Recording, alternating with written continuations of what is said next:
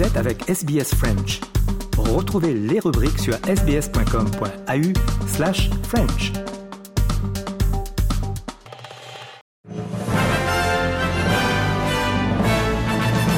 Mesdames et messieurs, bonjour et bienvenue dans votre 3 minutes de ce mercredi 25 octobre. Audrey Bourget au micro de SBS French News. Le président français Emmanuel Macron poursuit sa visite au Proche-Orient. Il a rencontré hier les dirigeants israéliens et a été le premier dirigeant occidental à rencontrer le dirigeant de l'autorité palestinienne, Mahmoud Abbas, depuis l'attaque du Hamas le 7 octobre. Valérie Gasse de RFI suit la visite du président français.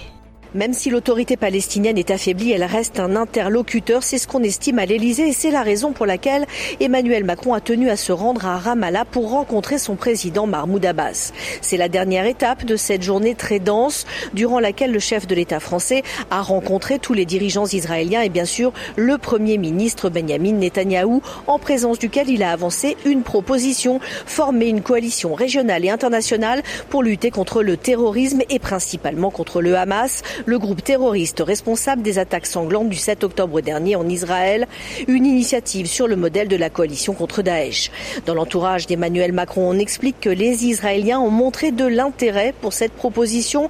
Emmanuel Macron a affirmé qu'il fallait se battre ici et maintenant contre le terrorisme, mais aussi offrir un espoir avec une solution politique, une solution qui passe par la création d'un État palestinien. En se rendant à Ramallah, le président français veut donc aussi montrer que son approche est équilibrée. Ici en Australie, l'ambassadeur israélien continue d'affirmer que le bombardement de Gaza par l'armée israélienne ne contrevient pas au droit humanitaire international. Selon les autorités palestiniennes, les bombardements israéliens des derniers jours ont tué près de 5800 Palestiniens, dont 2360 enfants. Les bombardements sont une réponse à l'attaque du Hamas du 7 octobre qui a fait 1400 morts en Israël.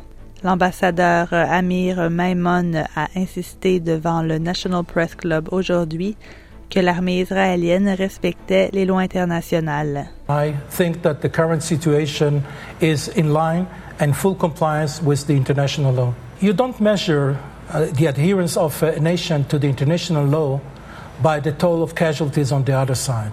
You measure it by its compliance to the law by its determination to avoid, as Israel is doing, harming innocent Palestinians. Plus tôt aujourd'hui, le secrétaire général de l'ONU, Antonio Guterres, a affirmé que les bombardements et le blocus par Israël sont en violation du droit humanitaire international. I'm deeply concerned about the clear violations of international humanitarian law that we are witnessing in Gaza.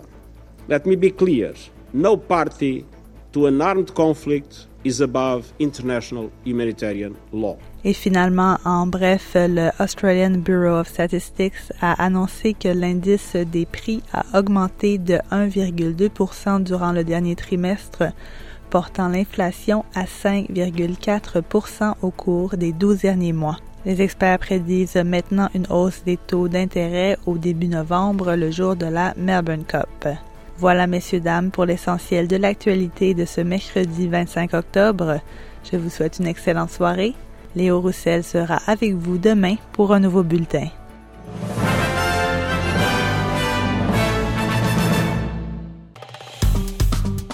Aimez, partagez, commentez. Suivez-nous sur facebook.com slash sbsfrench.